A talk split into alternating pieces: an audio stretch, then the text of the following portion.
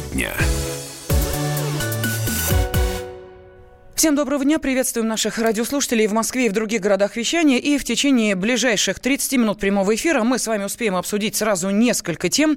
А, мы поговорим о том, а, каким образом теперь в нашей стране будут работать микрофинансовые организации, если вообще они будут работать.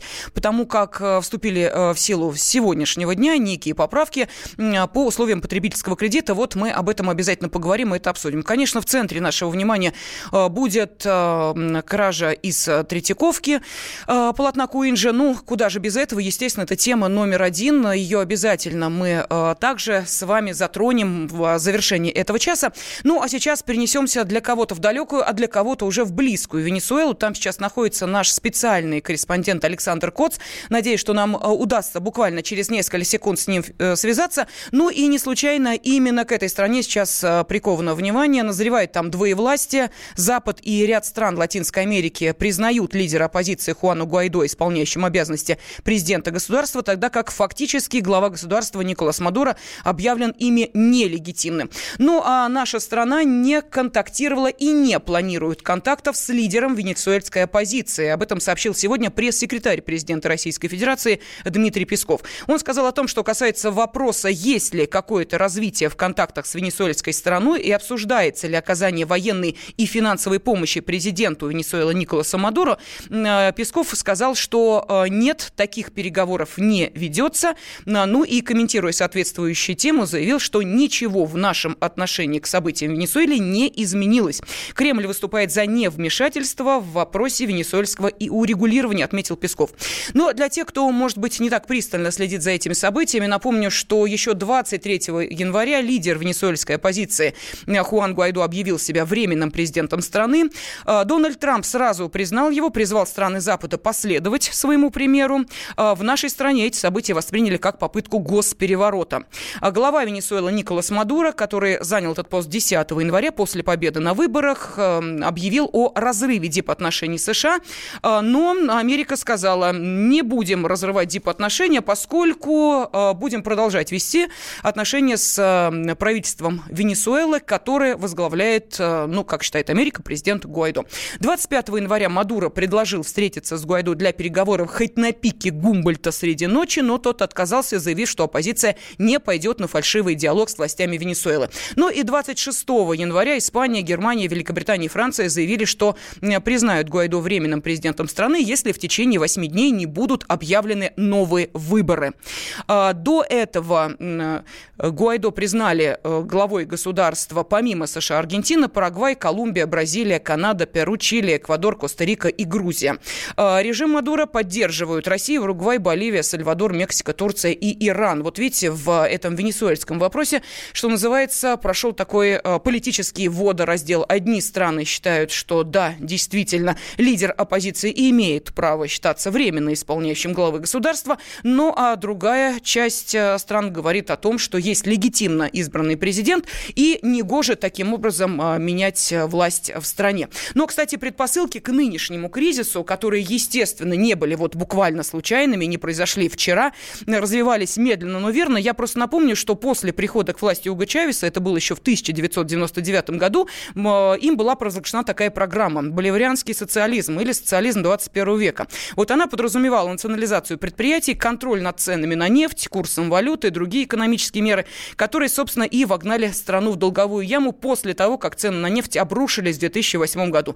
В общем, эти события события, развивавшиеся почти 10 лет, привели вот к такому э, итогу. Э, ну что, насколько я понимаю, сейчас нам все-таки не удается э, дозвониться до Александра Коца, который сейчас находится на пути из Караса к нефтяным полям, поскольку многие считают, что именно в этом, да, в нефти и кроется ответ на вопрос, почему вдруг стало интересно Венесуэла, в первую очередь Америке. Ну, будем надеяться, что на сайте kp.ru, на странице газеты «Комсомольская правда» и в нашем эфире Александр обязательно расскажет о том, что происходит в этой стране. Его материалы вы можете сейчас э, читать.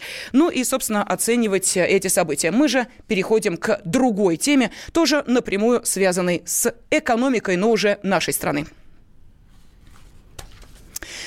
И э, речь пойдет о, о том, что э, с сегодняшнего Меняем дня... Меняем тему. Сегодняшнего дня в России вступили в силу поправки в законы о потребительском кредите и микрофинансовой деятельности, которые ограничили ставки по потребительским займам. Но для того, э, чтобы понять, э, насколько все-таки э, изменилась эта ситуация, сейчас дозвонимся до президента Ассоциации российских банков Горигина Тасуняна и надеемся, что Горигина Шотович нам объяснит вообще, не исчезнут ли после такого решения те самые микрофинансовые организации, которые и доставляли россиянам столько финансовых хлопот и проблем. А, ну, а пока мы эм, устанавливаем связь с нашим экспертом, я э, напомню, что по аналитике, э, которую эм, провела одна из, одно из исследовательских агентств, э, стало известно, на что, собственно, россияне чаще всего берут кредиты. Кстати, эм, каждый, почти каждый третий житель нашей страны кредит выплачивает. Так что треть россиян, как вы понимаете, э, эта тема касается напрямую. В среднем э, заемщики отдают банку 26% своего дохода. Ну и дальше идет некое деление. Есть россияне с низкими доходами. Вот они берут потреб кредиты 68%. Э, таковых признались в том, что да, потреб кредиты у них есть. А вот те, у кого доход высокий, берут чаще всего ипотеку. Таковых 54%. Ну и самый распространенный повод для получения потребительского кредита – это ремонт квартиры, дачи или дома. На втором месте покупка автомобиля, далее приобретение бытовой техники и электроники. На повседневные нужды банковские деньги тратят только 13%. А, сейчас на связи с нами президент Ассоциации российских банков э, Горигин Тасунян. Горигин Ашотович, здравствуйте. Добрый день. Да, ну вот сегодня э, вступили в силу вот эти поправки в закон о потреб-кредите и микрофинансовой деятельности, которые ограничили ставки по потребительским займам. Э, что это означает на практике? Что изменится?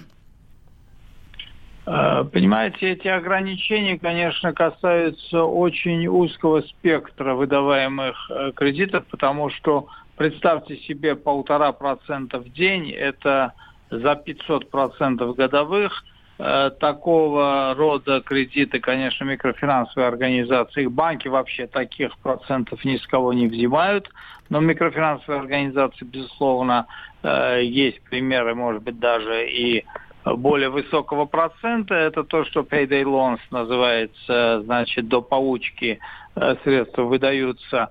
Конечно, в определенной степени это повлияет на э, запросы Э, клиентов и на микрофинансовые организации, потому что некоторые запросы э, все-таки такого масштаба встречаются под любой процент, лишь бы на неделю дали деньги. Э, я единственное, с чем совершенно не согласен, это то, что зачем для этого надо было городить закон. Поправки к закону это вполне в компетенции Центрального банка.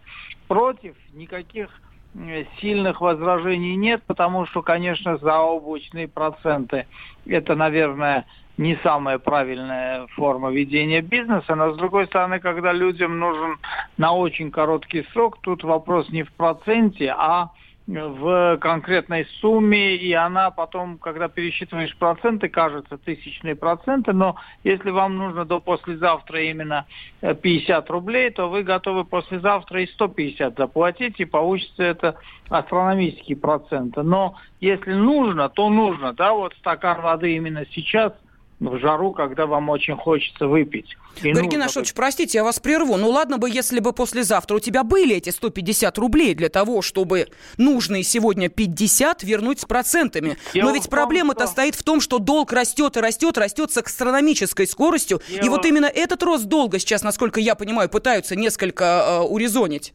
Это правильно. Вот в этой части это правильное намерение. Но я говорю о том, что когда ты пытаешься этот долг урезонить, то ты э, не решаешь проблему, э, ты фактически э, лишаешь возможности брать на короткое время небольшие суммы э, тем людям, которые в принципе состоянии вернуть через э, два дня там и 150 рублей. Подождите, вы... а в чем вы видите а, проблему, э, что эти микрофинансовые организации перестанут работать, потому что им не будет выгодно заниматься своей Нет, деятельностью? они а почему? Уйдут, они уйдут в тень, они уйдут в подворот. Простите, бог ради, а что они сейчас не в подворотне работают? Вон у нет, меня у станции они, метро нет, один, одну палатку вчера занимала одна микрокредитная организация, а послезавтра уже другая.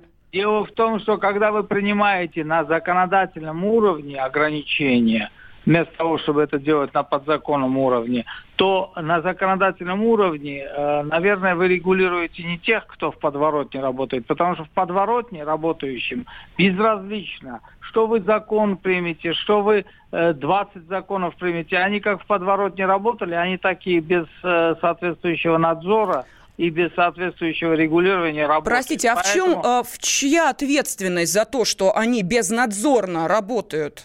Это уже вопрос, э, с одной стороны, к правоохранительным органам, с другой стороны, к определенному э, культивированию такой, э, такого поведения на рынке, когда вы, в принципе, в подворотню не пойдете за финансовой услугой, потому что понимаете, что за этим потом могут возникнуть тысячи проблем. Но Э, это не решение проблемы через законодательные ограничения, потому что те, кто являются более или менее цивилизованными участниками рынка, на которых это направлено, они и так под такие дикие проценты э, не выдают, ну, за исключением вот узкого спектра, то, что я Гарри вам сказал. ну так вы-то и не выдаете им деньги. В э, нормальных Банки цивилизованных банках 10 рублей да. тебе никто не выдаст. А никто а если, не выдаст. ну так, понимаете, вы сами этих людей отпугиваете. И, точнее так, вы их сами передаете в лапы вот этих мошенников. Нет, Когда подождите. говорите, нет, я вам денег не нет, дам. одну секунду, угу. одну секунду. Сейчас очень популярно, конечно, все валить на банки, что во всем мы виноваты. Но дело в том, что мы их не отпугиваем. Это не наш масштаб бизнеса, а. и это по трудоемкости. Это по трудоемкости невозможно при, том, при той системе надзора и регулирования и тех требований, которые предъявляются к банкам, они качественно, в разы, в десятки раз отличаются от тех требований, которые предъявляются к микрофинансовым организациям. Поэтому, если мы будем выдавать по 10-15 рублей, то наша трудоемкость съест не только эти 10-15 рублей, но в 5-10 раз больше средств. И тогда наши проценты просто будут еще более высокими из-за нашей э, чрезмерно высокой так скажем, стоимости э, нашей деятельности. Да, мы поняли, да, мы не ростовщики, мы банки. А, да, спасибо огромное. Секунду. Да, у нас заканчивается время. Президент Ассоциации российских банков Горигин Тасунян нам прокомментировал это событие о том, что с сегодняшнего дня процентная ставка по потребительскому кредиту не может превышать полутора процентов в день, а с июля этого года не более одного процента. Согласно закону по займам без обеспечения срок не более 15 дней и сумма не более 10 тысяч не предусматривается рассматриваются начисления процентов.